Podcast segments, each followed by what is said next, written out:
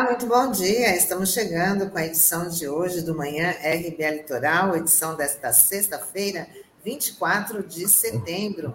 E passa nas suas plataformas digitais, Facebook e YouTube. Junto comigo, Sandro Tadeu, Douglas Martins. Muito bom dia. Olá, bom dia, Tânia. Bom dia, Douglas. Bom dia, Norberto e Taigo aqui nos nossos bastidores. E um bom dia especial a todos os internautas da RBA Litoral. Bom dia, bom dia, Tânia. Bom dia, Taigo, bom dia, Sandro, bom dia a você que nos acompanha pelas plataformas digitais. Ok, já vamos começar aqui com o nosso giro de notícias, falando que a CPI da Covid no Senado ouviu ontem o empresário Danilo Trento. Ele é diretor institucional da Precisa Medicamentos e negou que tenha participado da negociação da vacina Covaxin e respondeu a poucas perguntas. Isso acabou irritando os senadores. O depoimento desta quinta-feira também foi marcado por um bate-boca entre os senadores Jorginho Melo e o relator da CPI, Renan Calheiros. A gente tem um vídeo aí, vamos ver um pedacinho. É por isso que tem, e a pesquisa de ontem revela, aumentada a cada dia a percepção de que o governo é um governo corrupto. E as dificuldades senador, da. Eu, senador tô, Renan, não foi o presidente estou, que escolheu, presidente, foi os picareta que tentaram vender. Eu não, não grite, eu não dei a palavra ao senador Jorge, ele não pode me interromper. Não grite.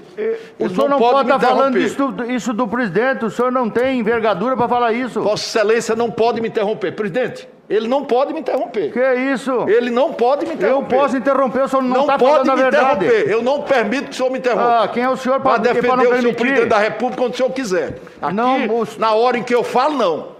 Não foi ele acabar, que escolheu esses picareta. Quando eu acabar, Vossa Excelência pode falar, mas durante o momento em que eu falo, não aceita interrupção. Ah, não aceita, mas eu falo do mesmo jeito, só aceitando ou não. Mas eu não aceito. Ah, vai pros quinto então. Ah, vá Vossa Excelência com seu presidente. Ah. E com o Luciano Hang.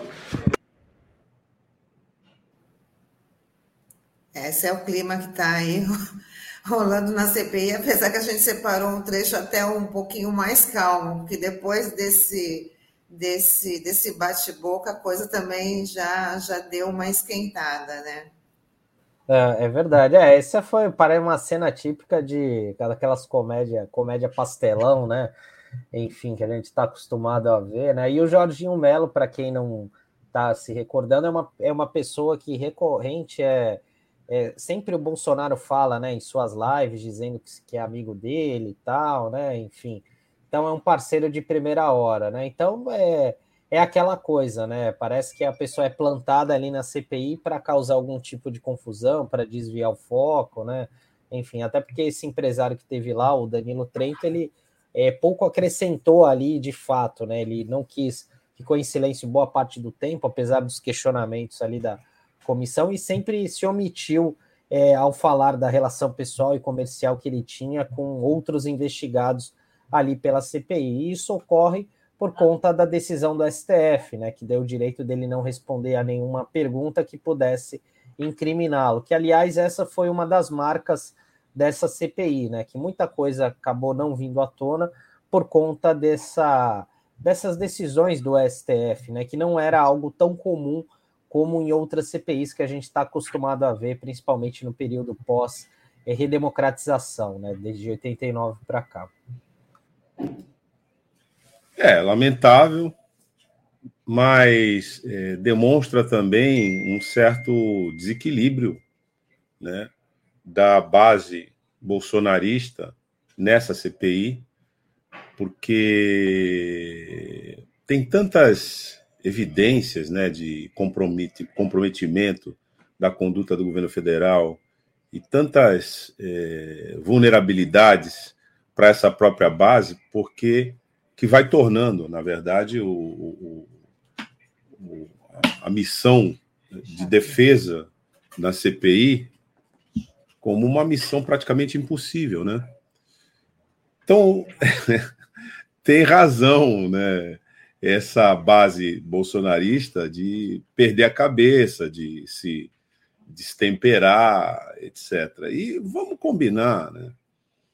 O principal na CPI já foi feito, apesar de que os fatos vão surgindo e eles vão é, demonstrando uma, um, assim, um enredo sem fim de comprometimento ético, né, de improbidade administrativa, de formação de quadrilha, tá? mas é um enredo sem fim mesmo. Porque sempre que surge um personagem que remete a outros, que remete a outros, que remete a outros, isso vai mostrando a extensão dessa rede. O que nos leva a concluir que a CPI ela não ela é interminável, ela seria interminável se fosse é, apurar todos os fatos. Como ela tem prazo, ela vai concluir é, sem exaurir né, essa trama toda. E aí, na sequência, ela vai ser substituída pelos órgãos de, investigador, de investigação regulares. Eu cito aqui a própria Polícia Judiciária né, o, e o Ministério Público Federal. Mas no caso específico do depoimento desse empresário, né, é, nós temos aqui muitas pontas soltas, né, Sandro, Tânia, ainda. Porque houve, durante o depoimento ontem, é, mais de uma vez, a evocação do direito de permanecer calado, né? Então, muitas pontas soltas ainda aí. Eu, por, por coincidência, estava ontem lá em Brasília e o clima era esse, era de nervosismo mesmo, era de tensão, porque é uma esse direito de permanecer calado vem, vem aparecendo como uma espécie de bloqueio ao funcionamento da, C, da, da CPI. Mas é aquela situação, embora seja um direito constitucional, tem que ser respeitado, uma vez deferido pelo judiciário, o fato é que nessas circunstâncias ele sempre revela a impossibilidade de falar sem piorar muito a situação. É uma espécie de providência para não piorar o que já está muito ruim. É verdade, Douglas. E até um dos pontos é, que foi comentado na, ontem é, foi o fato do Flávio Bolsonaro, filho do presidente, senador do Rio de Janeiro, ter sido o autor de uma solicitação de uma viagem que a comissão de senadores fez a Las Vegas nos dias 23 e 24 de janeiro do ano passado. Essa informação consta nos documentos que estão em posse da CPI da Covid. E esta agenda ocorreu no mesmo período que o empresário Danilo Trento, esse que foi ouvido ontem, esteve nessa mesma cidade dos Estados Unidos. Quem forneceu as informações foi a Polícia Federal e quem apresentou esse questionamento foi o Eduardo Girão, que só para a gente relembrar é um dos defensores também do Bolsonaro ali na, na CPI da Covid. Né? E Las Vegas, a gente sabe, né, que é aquela cidade turística que fica no meio do deserto dos Estados Unidos, que é conhecido por aqueles grandes cassinos. Né?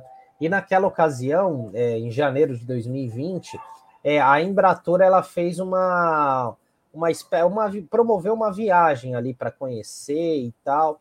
E a gente tem que lembrar que esse lobby, né, da volta aos jogos de azar aqui no Brasil é muito forte. Isso já não existe já há algum, algumas décadas, né? Mas vira e mexe esse assunto é, volta à discussão no Congresso Nacional e até mesmo o Girão, que é contra esse tipo de modelo de negócio, né? É, falou exatamente desse lobby é, que tem lá no Congresso e tal, para a volta dos cassinos, enfim, né? E também é muito estranha essa coincidência de datas, né? E quando ele foi questionado sobre isso pelo senador Humberto Costa, o Danilo Trento acabou se esquivando, acabou optando por falar em, ficar em silêncio, não disse qual foi o senador que estava lá com ele, mas é só a gente ligar os pontos, né? Como a gente faz aquela brincadeira e a gente vai chegar no resultado. Humberto Costa foi muito assertivo. Ele perguntou se Vossa Senhoria conhece, né, a meca dos jogos nos Estados Unidos, se já esteve lá. Aí o sujeito respondeu sim. É, Vossa Senhoria esteve acompanhada né, de algum senador. E aí ele disse: não, não vou falar. Então, essa foi a circunstância. Qual era a agenda? Né? Era uma agenda de contatos, eh, de negócios com os responsáveis pela pela grande organização né, de jogos de azar, conhecidíssima no mundo inteiro, que rendeu já muitos roteiros é, em Hollywood pela sua conexão com a máfia, né? E lavagem de dinheiro. Então você tem um senador da República, ninguém menos do que o filho do presidente da República, integrando uma comitiva para ir aos Estados Unidos, entabular entendimentos com esse grupo né, que domina os jogos de azar nos Estados Unidos para ver se é, reforça, se organiza a entrada desse grupo aqui. Então é evidente, né, que uma coisa dessa ordem é escabrosa, é escandalosa. Foi parar na CPI ontem e isso também estressou bastante o clima. No caso, é, isso tem também um conflito com a pauta da bancada da Bíblia, né? Tanto na Câmara como no Senado. Porque jogos de azar, é, jogatina, cassino, essa coisa toda, me parece que não entra é, na composição ética, religiosa, né, defendida por esses grupos. Tem problemas aí. Isso também está causando ruído. Isso explica um pouco também por que isso causou é, estresse na, na própria base bolsonarista na CPI porque uma parte é, é, é representante dessa bancada. Então tem uma contradição aí. Então o clima estava muito tenso ontem, porque é, isso revelou uma operação desse mesmo empresário, veja só, né? Com um senador da República, filho do presidente da República, indo aos Estados Unidos para negociar a vinda e a organização dos, da jogatina para cá. E aí re, relembro, né, que é, em inúmeras, inúmeras produções né, cinematográficas e tal, esse fato é retratado, né? Porque com esse império dos jogos de azar vem junto a lavagem de dinheiro. Agora, quem é que chegou ao topo do poder nos Estados Unidos da América do Norte, vindo exatamente da exploração de jogos de azar nos Estados Unidos. Quem foi? Trump. E com quem é a relação dessa família aqui lá nos Estados Unidos? O Laranjão. Então veja, na, na é, no liga pontos aí, como dizia o Sandro, você vai vendo as evidências da utilização a partir de postos ocupados né, no aparelho de Estado para promover a organização mafiosa na nossa sociedade. Porque imagina se a gente aprova esses jogos de azar já nessa conexão com os Estados Unidos. Imagina o que vai ser o Brasil em termos de paraíso para lavagem de dinheiro e crime internacional. Não que a gente esteja fora desse circuito, mas a gente vai entrar profundo na deep web desse, desse circuito. Né? Aqui é, não precisa ir muito longe, né? Se você estudar um pouco de história, você pode acompanhar o que era a história de Cuba antes de 1959. Quem é que mandava lá? O que, que era aquilo? E por que, que teve aquela revolução em 1959 lá? Então, é, é seríssimo, né? Por isso que o senador Humberto Costa fez aquela interpelação direta. Porque era uma operação de lobby para a organização. Era, não é, né? Porque isso continua em andamento. Porque uma das características também é a seguinte: é o descaramento, né? Por exemplo, esse senador comprou uma mansão né, que inicialmente foi avaliada em 6 milhões, depois passou para 12, né, e em Brasília todo mundo sabe que é muito mais do que isso. há investigações em andamento? Não há investigações em andamento que, que estejam ao alcance do grande público. Né? E apesar disso, o sujeito anda livre, leve e solto pela vida aí, inclusive indo para o exterior, né? fazer esse tipo de composição. Então, é essa lógica né, que autoriza essa gente a agir dessa forma. E eles querem implementar, e estão fazendo um esforço muito grande para implementar isso como um regime político no país. Ou seja, uma casta ligada muito próxima né, ao crime organizado, nas suas múltiplas formas, e que, para sobreviver, precisa garantir que haja um regime político de impunidade assegurada entre nós. A CPI é um, uma espécie de, de, de é, assim, contrafluxo desse fato. Tem outras, outros esforços de outras instituições, mas assim a ideia é que isso seja compreendido pela sociedade civil. Né? Por que, que um senador da República vai aos Estados Unidos conversar com o pessoal da jogatina lá, levando um empresário de uma das empresas que tem vínculo com importação de medicamento, um troço absurdo. A princípio não faz nenhum sentido, mas faz todo sentido. Né? E tudo pago com o nosso dinheiro. Né? Por quê? Que, que, que, que interessa fazer isso? A, o próprio senador Flávio Bolsonaro, ao, ao que me consta, não teve uma intervenção direta nessa arguição feita ontem lá no, na CPI da Covid. Bom, e ainda continuando, né, na CPI da Covid tem assunto para tudo quanto é lado. A CPI aprovou a convocação do empresário Luciano Hang e da advogada Bruna Morato ela que representa os médicos que produziram um dossiê sobre a Prevent Senior. Os dois depoimentos estão relacionados. O nome da mãe de Luciano Hang aparece no dossiê. Segundo o documento, a certidão de óbito dela foi fraudada. E já tem meme aí com falando das lojas da Avan, que a Avan vende até a mãe. É as, né, de tão escabrosa que está essa história pessoal já parte para a piada.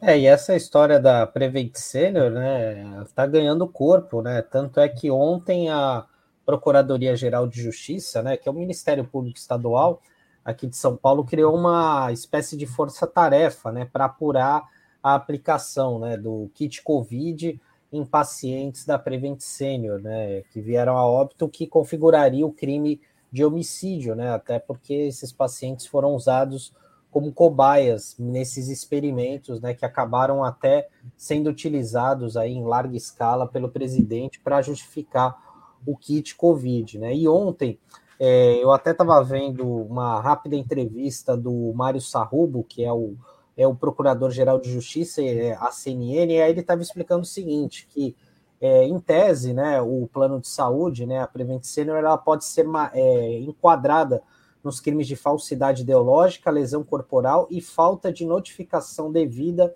às autoridades de saúde, conforme por, por estar infringindo né, o Código Penal. Então, esse é um assunto que vai dar muito que falar ainda, né? Tem já alguns médicos se posicionando, né, dizendo é, que eram intimados a estar tá indicando o kit Covid, e até mesmo a informação que foi trazida anteontem na CPI, né, das pessoas, clientes da Prevent Senior que eram ligavam, faziam contato por telefone com o atendente, diziam que estavam com sintomas de Covid, o próprio plano de saúde mandava esse kit Covid via, via correios, né, para a casa da pessoa. Né? Então, a, tem muita história nebulosa em relação a isso. Né? E o Luciano Hang vai ser, vai depor na CPI na semana que vem, né? Também vai ser um show à parte. É, por que, que ele vai depor, né? Primeiro porque ele fez campanha é, do tratamento precoce como algo que deveria ser orientado para o país inteiro. Há a denúncia de que ele compunha aquele gabinete paralelo que por si só já é um escândalo à parte, né? nessa pauta do combate à Covid. E o que acontece nesse caso é que a mãe né, do próprio empresário aí, né, ela veio a falecer de Covid e ele apareceu nas redes dizendo que se a mãe tivesse é, feito o tratamento precoce, talvez isso pudesse ser é, evitado. Esse é um primeiro ponto. Mas as circunstâncias em que ele dizia que a mãe é, não não fez o tratamento precoce era por conta da, das comorbidades que a mãe tinha. Era isso que ele dizia.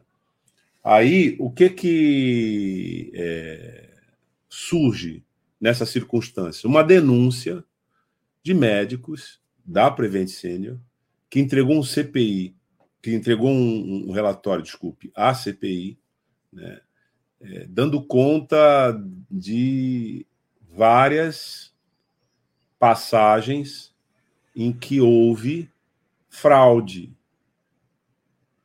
para é, mudar a causa mortes. É gravíssimo isso, né? De pacientes que vinham a falecer com Covid, combinada com um tratamento precoce, que já era desaconselhado, desautorizado por todas as instituições sérias ligadas, né, enfim, ao tratamento da Covid, etc., mas que ali, na Prevent Senior, era uma orientação empresarial. Há dúvidas se isso realmente aconteceu, se aconteceu desse jeito, em que extensão isso aconteceu, em que circunstâncias foi. Há dúvidas. A CPI está apurando isso. Mas nesse caso especificamente, é, nós temos aqui que o dossiê que aponta que a mãe do empresário Luciano Hang, foi internada em 31 de dezembro e morreu em 3 de fevereiro. E no prontuário, segundo os médicos, havia informação sobre o início de sintomas em 23 de dezembro e a adoção do tratamento precoce com hidroxicloroquina, azitromicina e colchicina antes da entrada da Prevent, na Prevent Senior.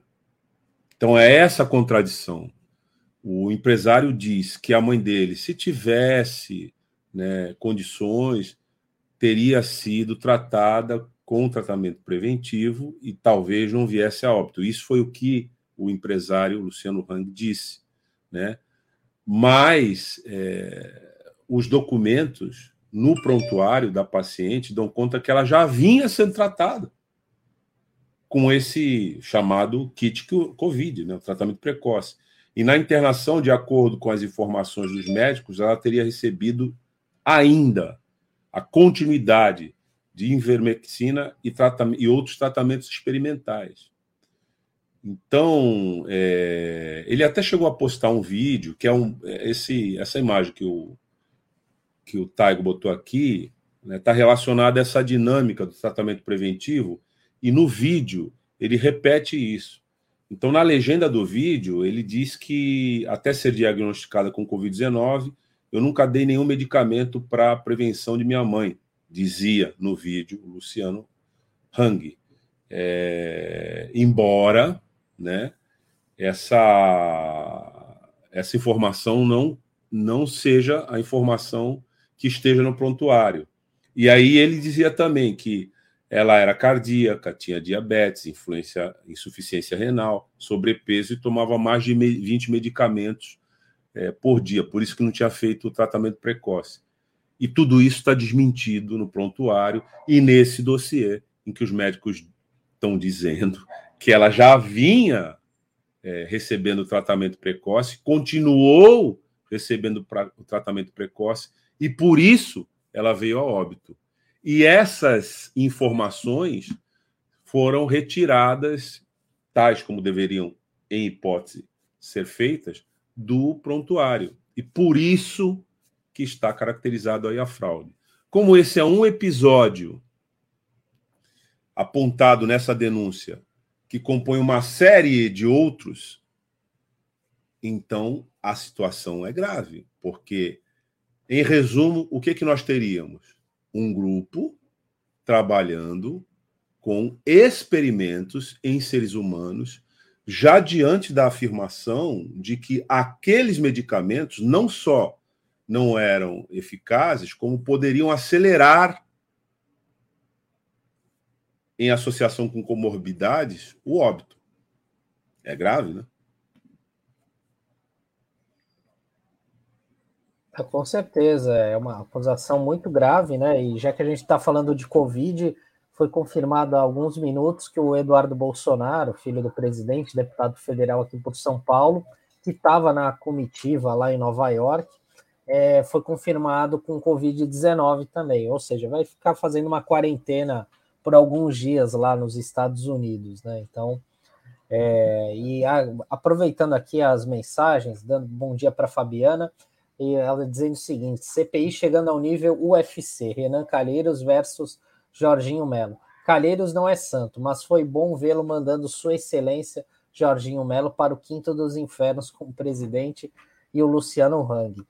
E aproveitando para desejar bom dia aqui para o Marcos Roberto, para o Taigo, para Cris Cotrim, para o Ademilson Liri Miriam, Alessandra Mura, Muraro Novaes e Alberto Arantes. E dando é. sequência. É. Oi. Não, Sandro, eu queria voltar um, é, a essa questão aqui né, da Regina Hang, a mãe do, do Luciano Hang, é, que vai estar na pauta da CPI, né? na quarta-feira que vem, porque o Luciano Hang, Hang foi convocado né, para depor.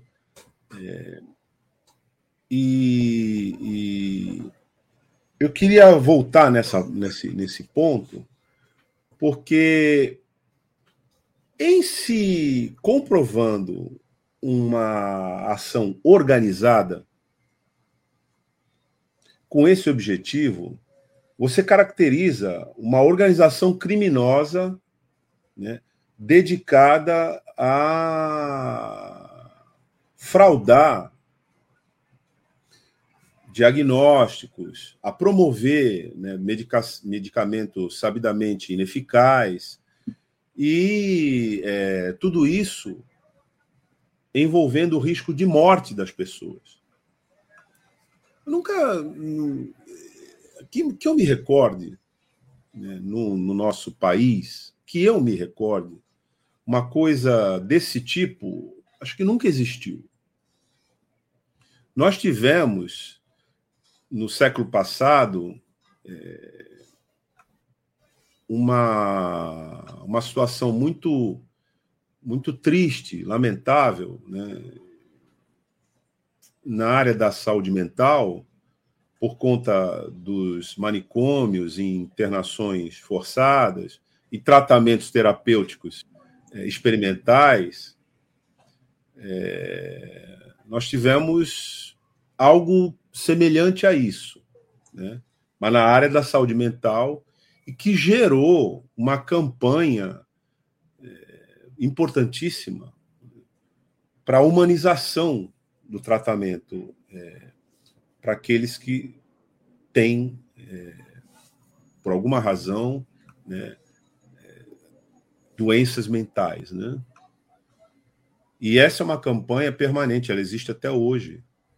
E esse governo é, incentivou que essa campanha sofresse uma reversão, a gente já discutiu isso aqui, com a liberação das chamadas clínicas terapêuticas ligadas a grupos religiosos, e aí, nesse contexto, um risco altíssimo de voltarmos ao que se fazia né, no século passado, que era um experimento com seres humanos, com esses tratamentos, e, e que, ao fim e ao cabo, foram identificados como tratamentos desumanos.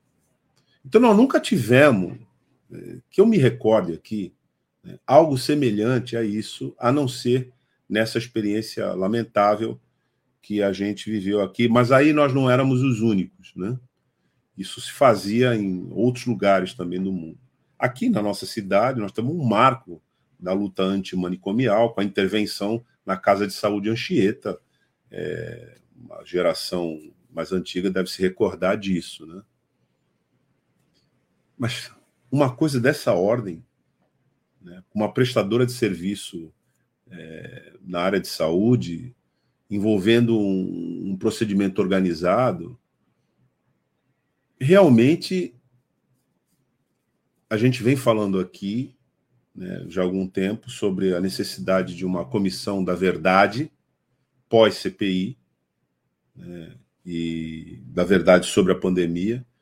Me parece que esse é um dos assuntos que vai estar tá no epicentro.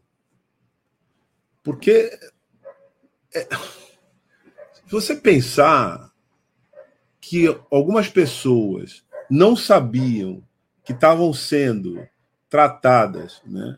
ou, ou eram incentivadas a acreditar nesse tratamento, e isso levou essas pessoas à morte, gravíssimo, né? Porque aí não é só o problema da CPI. Não é só o problema da CPI, é você admitir, é, com cooperação de autoridade de Estado, que grupos transformem seres humanos em cobaias devidamente autorizados né? por algum nível de, de, de, de cumplicidade do Estado aí. Imagina a situação dessas famílias.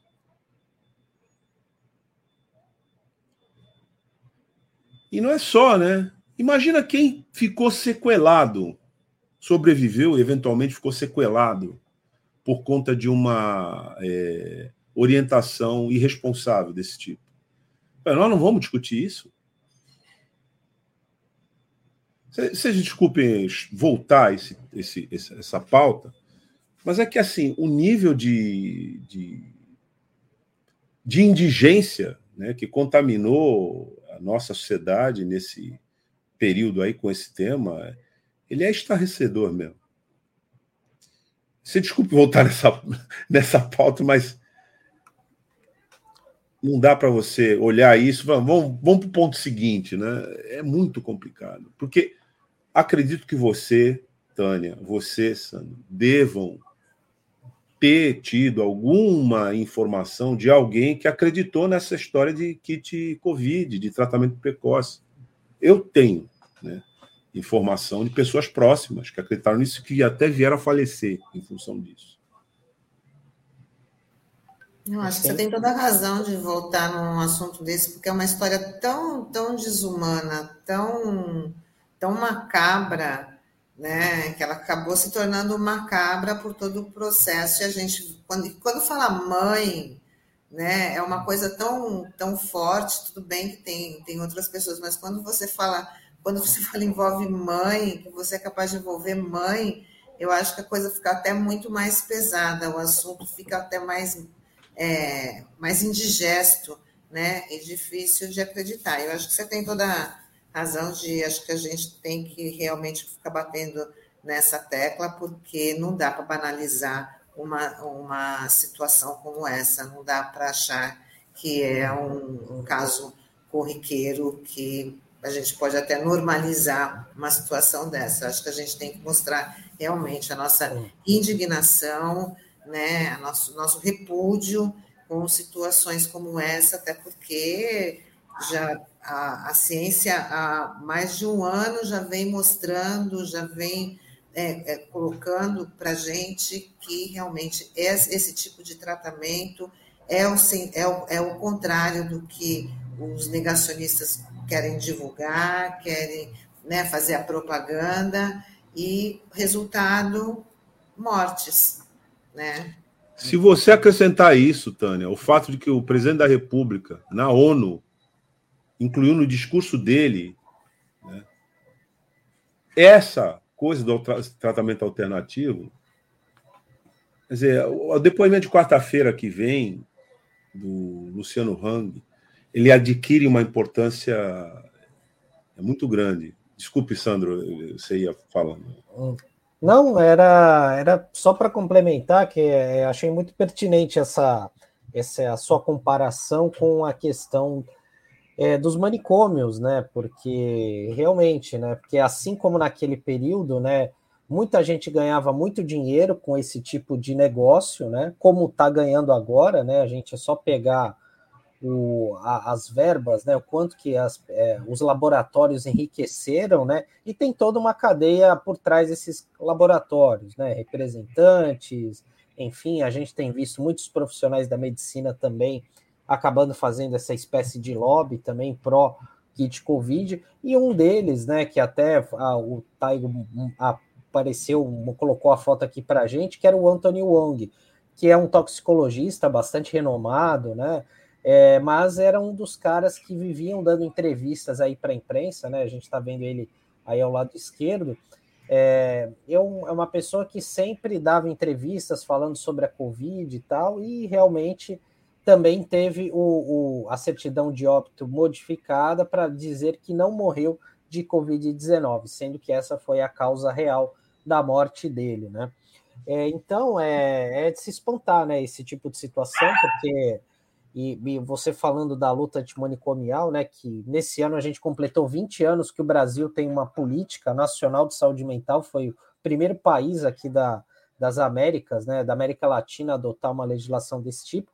E como você bem citou, Douglas, essa semente foi plantada aqui em Santos, né, com um ato de coragem, né, então da, da equipe de saúde é, administrada aqui pelo Davi Capistrano, até uma como prefeito, e grandes nomes, né, é, como o Roberto Ticanori, psiquiatra que já teve aqui algumas vezes, o psicanalista Antônio Lancetti, também argentino, que foi secretário municipal aqui da assistência social. Então, deixaram esse legado num ato de coragem da administração é, de fazer uma intervenção no hospital privado, né? Porque é, é foi um ato de coragem por parte do. Foi uma briga muito grande que teve na, na ocasião, e era uma luta vida, né? E a gente viu o quanto esses manicômios, né, acabam fazendo mal, fizeram mal para muitas pessoas e que muitas famílias acabaram se beneficiando disso, né? Que muitas vezes colocavam o paciente ali, né, um ente querido, por conta de outros interesses econômicos e por aí vai. É, e dando sequência aqui, a gente vai falar sobre o relatório do COAF, o Conselho de Controle de Atividades Financeiras, que re revelaram sete movimentações suspeitas de Ana Cristina Vale, a ex-esposa do ex-presidente Bolsonaro. Os documentos constam na investigação do Ministério Público do Rio de Janeiro, que apura contratações de funcionários fantasmas e da prática de rachadinhas no gabinete do vereador Carlos Bolsonaro, né?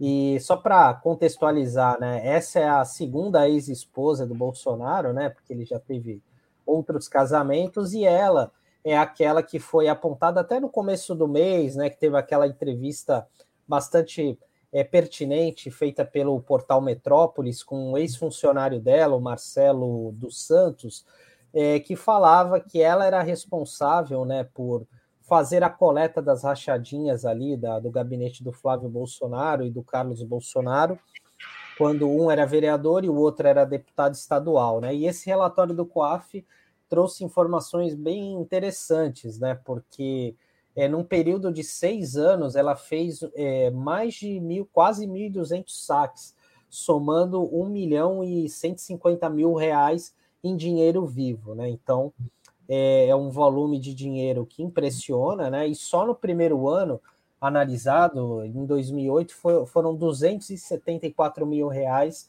que deixaram a conta dela. Então, realmente é algo que é de se espantar, né?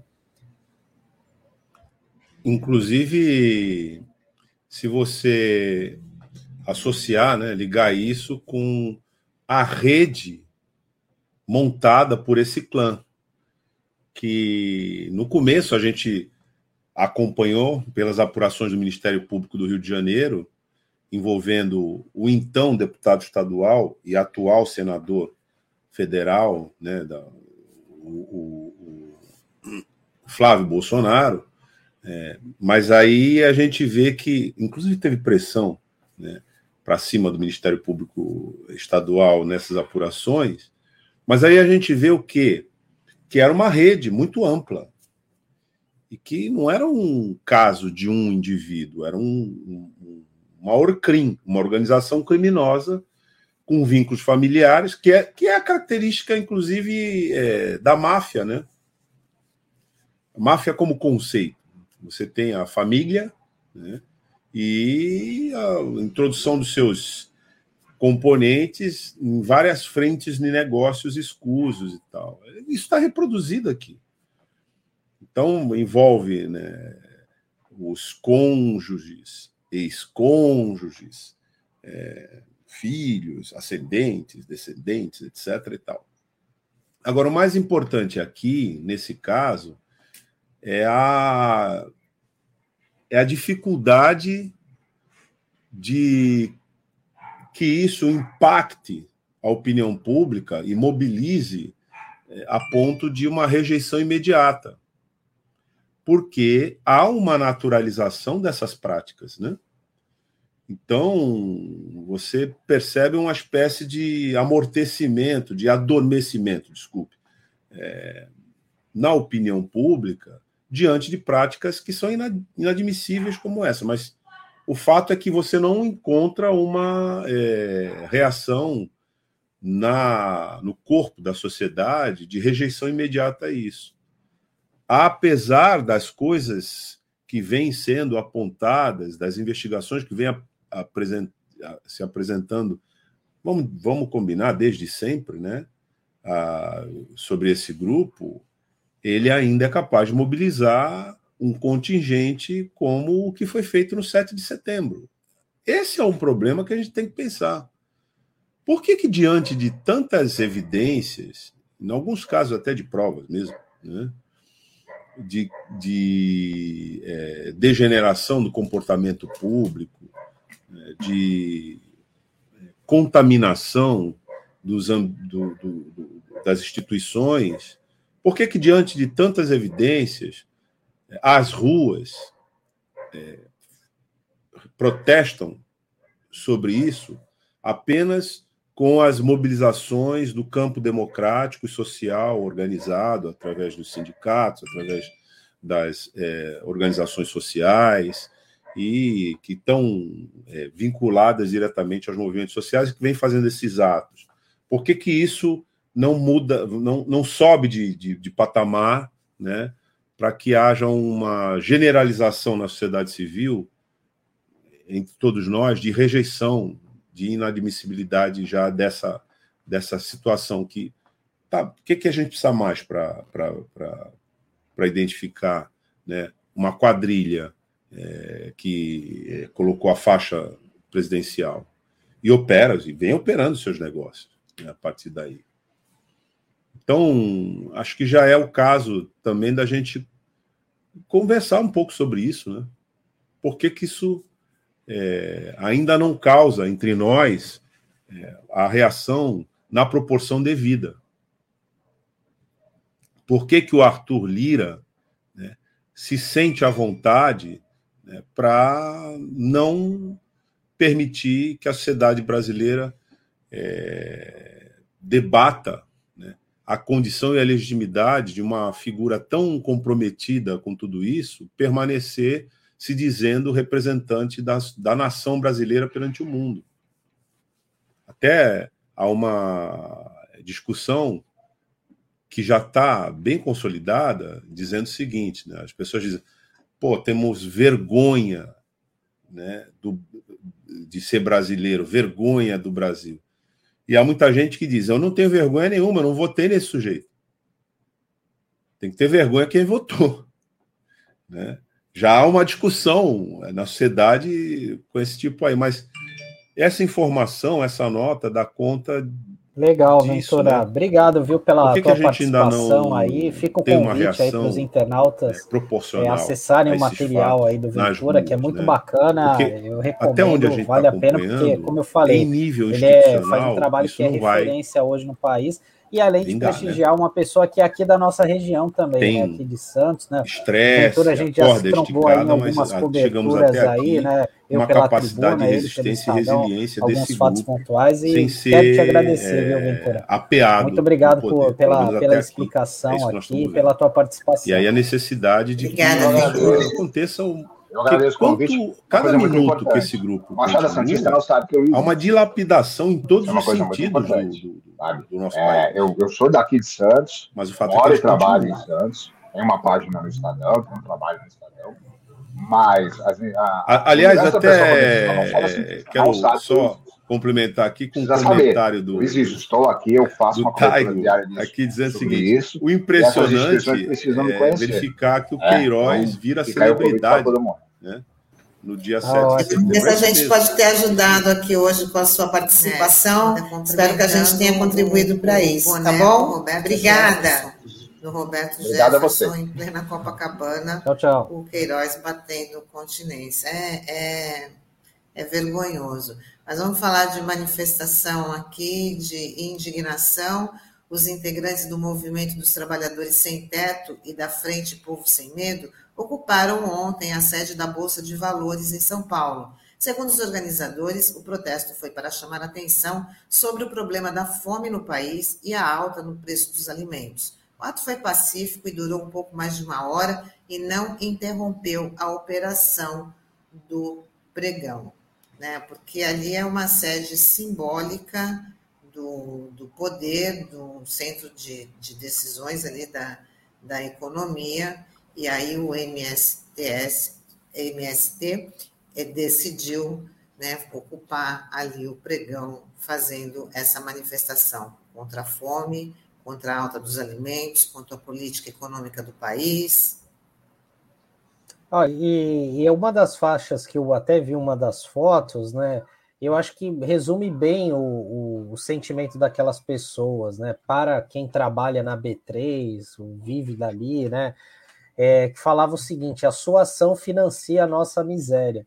E é bem isso mesmo, né? Porque a gente teve aquele levantamento da Forbes, né, que fala dos bilionários no país, né? E no ano passado, é, mais, mais 40 brasileiros atingiram a marca de um bilhão é, de patrimônio, né, no ano passado, né? Então, é, e, e o porquê que isso ocorreu? Isso foi justamente por conta daqueles incentivos financeiros lançados para para o combate à crise e eles acabaram sendo beneficiados, né, esses super ricos, por conta da, das ações na bolsa, né, que se mantiveram em alta ao longo desse, desse tempo todo, né. E por outro lado, né, a gente que vive no mundo real, a gente sabe, né, como os militantes do MTST, enfim, é, nós que vivemos essa realidade do dia a dia, do dia a dia, algo totalmente fora do, do normal, né, fora do, do aceitável com milhar, milhões de desempregados, pessoas com dificuldades para comprar um botijão de gás, combustível a seis, sete reais em muitos locais do país, né? E isso sem contar a inflação, né? Porque aumentou muito, já passou na casa dos dois dígitos, né? Nesse mês, no acumulado dos 12 meses, então é realmente uma hora essa, essa bomba vai explodir, né? E, a, e tudo tem limite, né, Douglas? Como você estava falando, né? Se, por parte, se da maneira institucional a coisa não vai, o jeito é o povo ir para a rua, né? E não tem jeito. E agora no dia 2, a gente já comentou aqui, vai ter uma outra mobilização é, articulada por vários sindicatos, é, movimentos da sociedade civil, que somente assim é, talvez o Arthur Lira acabe se sensibilizando ou veja realmente que a vaca está indo para o brejo. Né? É, e o MTST, né, Movimento dos Trabalhadores Sem Teto, né, ocupar é, o centro nervoso do capital financeiro, que é hoje quem manda no país, é, tem esse efeito, sim. A gente dizia um pouquinho antes né, da baixa capacidade de mobilização da sociedade e a não ser pelos movimentos sociais organizados, aqui está um exemplo, né? E o ato, né? Ele, o ato da ocupação, ainda que breve, né?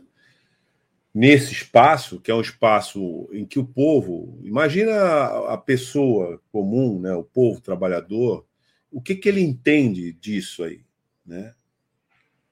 Olha essa cena aqui, ó né, no centro financeiro, onde o pessoal leva embora né, as riquezas do país e leva junto também as condições de sobrevivência do nosso povo. Então é evidente que esses atos e o movimento social ele serve para isso mesmo.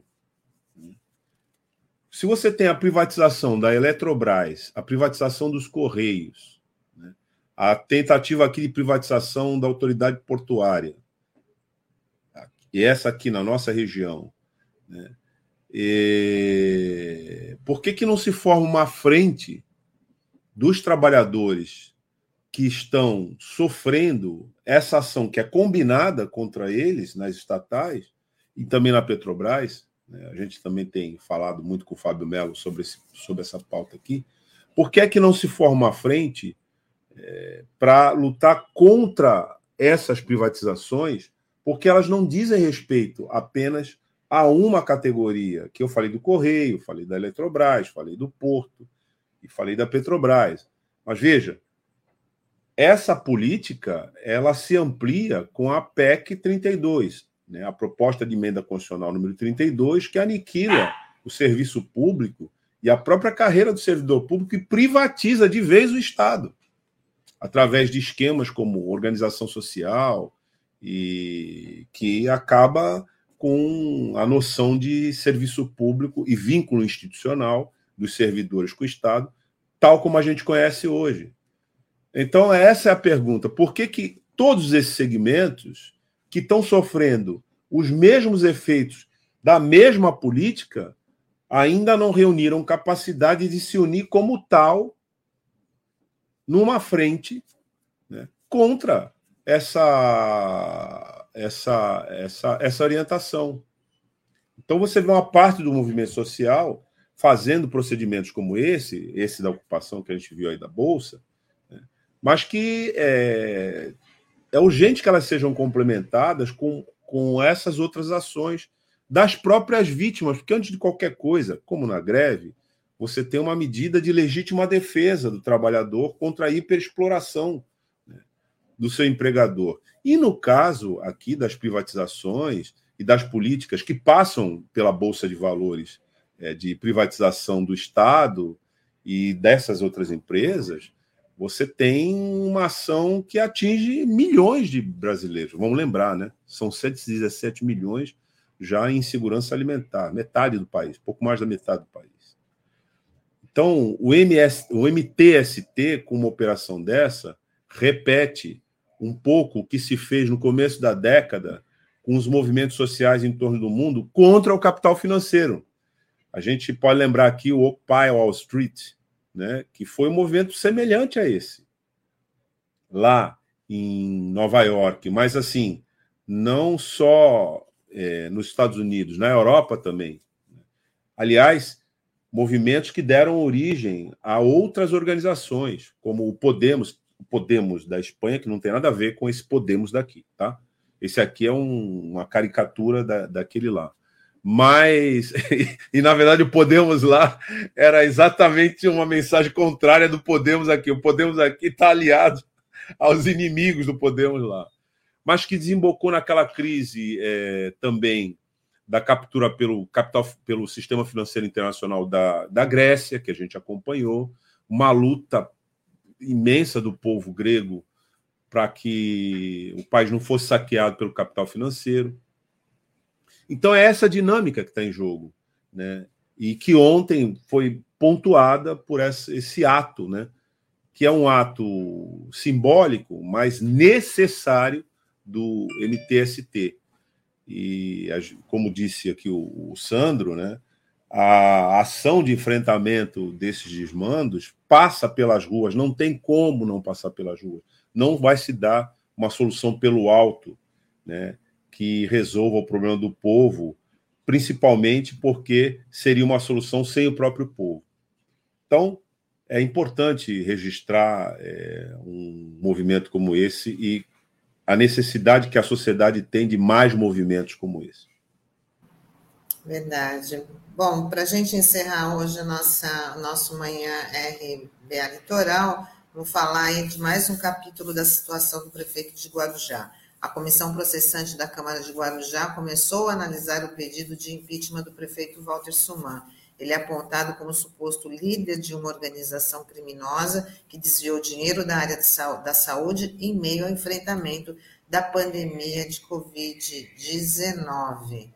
Então, aí foi mais, está sendo mais um passo para analisar aí a situação do prefeito, que foi preso na, na, na, na semana passada, né, pelo, durante uma operação da Polícia Federal, ele e o secretário de Educação, e foi solto no sábado. Ele foi preso numa quarta e acabou sendo solto no sábado.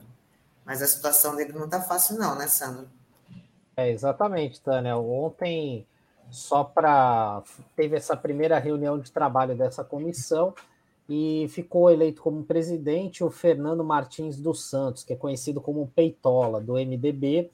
É, e o, o, relator do caso, né, é, dessa comissão processante, será o vereador Juninho Eroso, relator, que tem ainda uma terceira integrante, que é a Cirana Bonzoukian, que é do PTB, também já tem uma experiência aí no parlamento. Eles foram escolhidos por meio de um sorteio, né? E agora é, o Suman vai ser intimado, né, a prestar os depoimentos, né, a apresentar uma defesa prévia e a partir do momento que ele foi, for notificado disso, essa comissão processante tem 90 dias para analisar esse pedido e ter um encaminhamento, se caça ou não. Se terminar os 90 dias sem, nenhum, sem nenhuma definição, essa comissão é, é extinta, né, arquivada, mas isso não impede que uma outra denúncia seja apresentada com o mesmo teor, enfim, e acabe sendo aprovado na Câmara. Né? E ontem também é, veio à tona né, algumas fotos é, da, da ação que a Polícia Federal fez, né, de busca e apreensão na casa do prefeito e até em alguns locais, né, que foram alvos dessa, desse, dessa operação. E uma das imagens que mais chama atenção é justamente é, é, que foi encontrado no gabinete do prefeito, né, numa caixinha de, de máscaras, 42 mil reais em dinheiro vivo, né, e também é, na casa dele ali foram encontrados uma grande quantidade de dinheiro, várias joias, né? Foram 312 joias, segundo a Polícia Federal, né? E também chama atenção que logo depois que ele voltou à prefeitura, na última segunda-feira, é, ele afirmou que, é, que o dinheiro era lícito, que ele tinha lá e que isso é, estaria relacionado né, é, a uma propriedade rural que ele teria no interior do estado mas e que isso estaria declarado no imposto de renda. Mas é, até agora isso não veio à tona, né, essa informação, e chama atenção também, porque nas, é, nas declarações que, que foram divulgadas no Tribunal Superior Eleitoral, na declaração de bens dele, em nenhuma eleição aparece essa propriedade, né? Então chama bastante atenção, né? E agora é, ele tem que se explicar, né, para a população, né? Se o que falta se faltou atitude lá em Brasília para pautar um possível afastamento do presidente, aqui em Guarujá os vereadores acabaram ouvindo a voz das ruas diante desse caso que ganhou uma grande repercussão. Sem dúvida. Eu queria que o Taigo compartilhasse aqui uma. É, eu não sei se a gente consegue fazer isso legível, tentar aumentar aqui, acho que não. Mas eu leio aqui que é a exoneração é, do senhor João José da Silva Petiori, que é o secretário interino de Educação. Vamos lembrar que ele foi preso com o secretário de Educação, né? E agora, é, isso é do dia 21, é, uma nomeação em, em substituição da servidora Renata Martins Souza, é, Martins de Souza, Bernardo. Renata Martins de Souza, Bernardo. Então, ao que se indica, é uma servidora lá do, do município que assumiu a Secretaria de Educação. Não sei, não há mais informações sobre, sobre essa pessoa, né? mas ela vem ocupar o cargo de alguém que estava.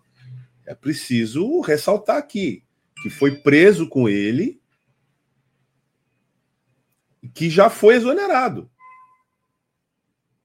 Douglas, então, ele, ele, na verdade, oficialmente, o secretário que foi preso, que é o Marcelo Nicoral, ele, ele está de férias, 14 dias. Oficialmente, ele ainda não foi exonerado, mas ele está, está de férias. E é bom lembrar que a decisão do juiz fala que é, o prefeito e o secretário não podem manter o contato, contato, né? Mas é difícil, né? Como que você é. É, não vai ter contato com seu subordinado, né? Então, mas ah, oficialmente muito, ele está de férias. Muito bem, Sandro. Então é por isso que ela está nomeada aqui interinamente. Que a portaria diz que a nomeação é interina. Então, uma situação é... toda ela muito é, complicada, né? Porque, veja bem, há essa proibição deles, deles, deles é, manterem contato. Quando sai uma prisão, como a que saiu, é uma prisão preventiva, se for o caso, uma prisão em flagrante, enfim, mas é uma prisão processual que não decorre né, de uma condenação, depois de todo o processo e até o final, etc., com é, o, contraditório, o contraditório e ampla defesa, essa medida é uma medida é, de urgência e cautelar sempre, porque aquele sujeito que está sendo investigado pode representar um risco para a própria investigação. Então, ele é recolhido né, até que esse risco deixe de existir.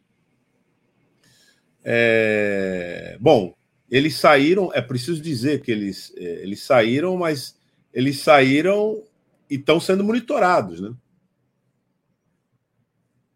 E você vê que a própria justiça, nesse monitoramento, estendeu uma espécie de incomunicabilidade, é, tem toda a razão o Sandro quando ele diz isso, porque como é que você vai fazer a gestão do município numa pasta tão importante como a educação, com o secretário de educação em regime de incomunicabilidade com o prefeito? É inviável, Sandro. Comprometeu. É antes de entrar no mérito da própria questão é, em si, mas comprometeu a gestão. Essa condição é evidente que vai ser apreciada por essa comissão processante. Que condições tem alguém de chefiar o Poder Executivo estando, por ordem judicial, numa espécie de regime de incomunicabilidade com o seu secretário de educação, que não é qualquer pasta, né? já seria é, injustificável em qualquer outra pasta, mas essa. Aí você tem é, uma situação de interinidade com essa servidora, é, Renata Martins de Souza Bernardo, que vai assumir a pasta. Seria o caso né, de perguntar como é que ela vai fazer essa gestão.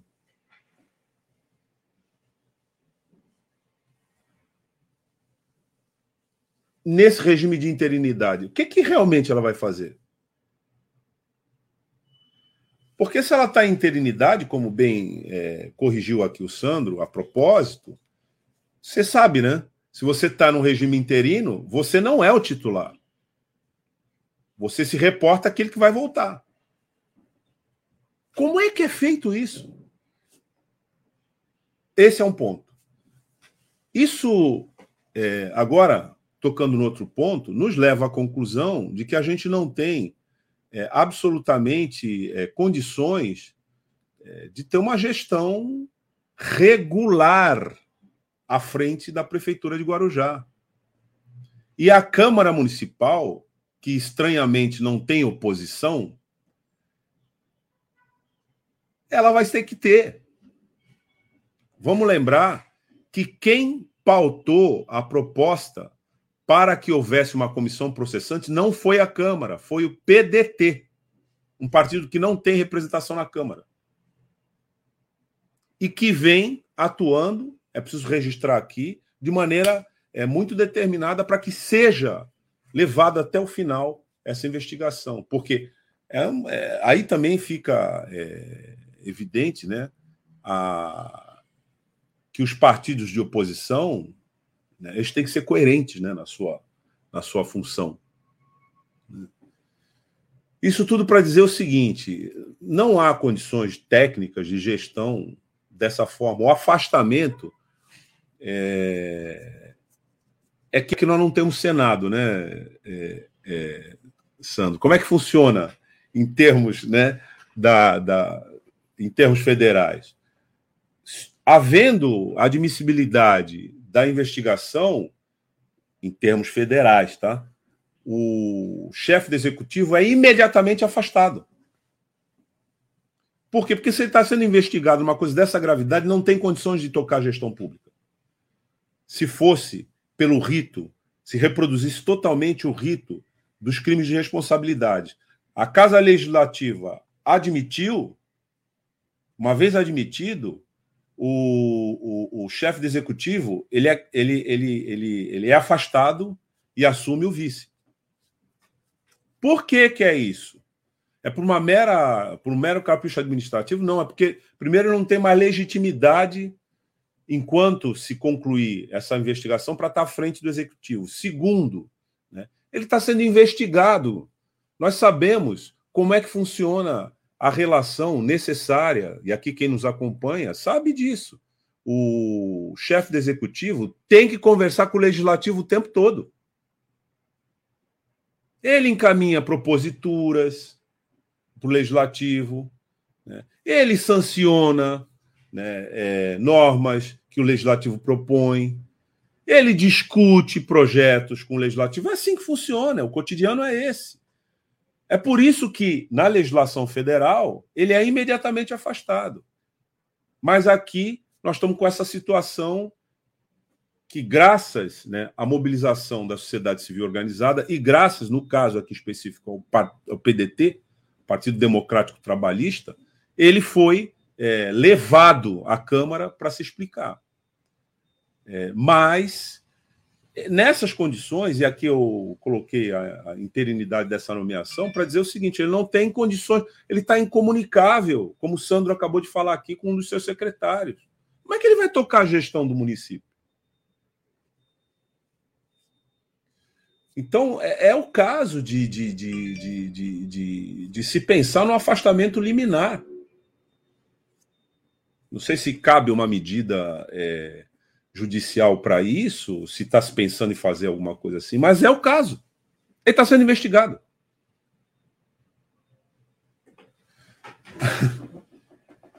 e acho que a gente precisa discutir essas questões é, é, é, é com sem vacilar, entendeu?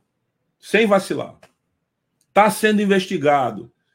Esse, esse dinheiro em espécie hoje Tânia, Sandro, você andar com dinheiro espécie, 40 mil, 50 mil, 60 mil, 100 mil, na sua casa, no seu cofrinho, no, embaixo do seu colchão, hoje, com, com tudo isso é, é, é, é, monitorado, etc., você não bota isso no banco, você não bota isso no sistema financeiro. Na verdade, quando você tem dinheiro espécie em casa, é para escapar do controle do sistema financeiro. É indício fortíssimo disso. Ou estou falando alguma coisa que não, que não condiza, que, que, que não tem relação com a, com a verdade? Mas para ficar na questão é, da gestão propriamente dita, se fosse uma legislação nos termos federais, admitida a investigação do chefe do executivo, ele é imediatamente afastado. Mas aqui não chegamos é, a essa cautela. Enfim. É isso aí, com certeza é um caso que a gente já vai acompanhar na próxima semana, que deve ter mais desdobramento, e a gente vai estar comentando aqui no Manhã RBA Litoral. Bom, Marcos Roberto está falando que fascismo normativo, argumentos pífios, resultados obscuros não é justiça, e sim corrupção. É, bom, gente, vamos se despedindo.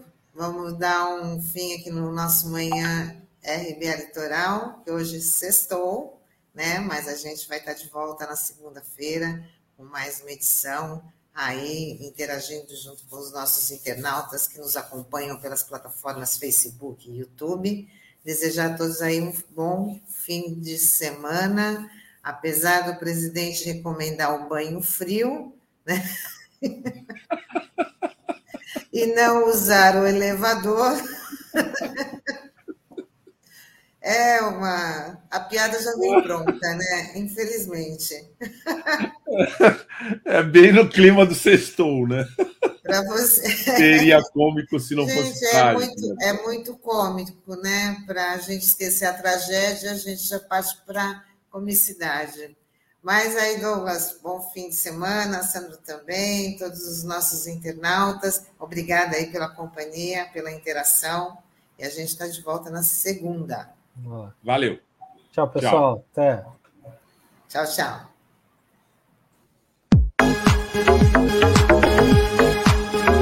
A Rádio Brasil Atual Litoral é uma realização da Fundação Setaporte, apoio cultural do Sindicato Setaporte.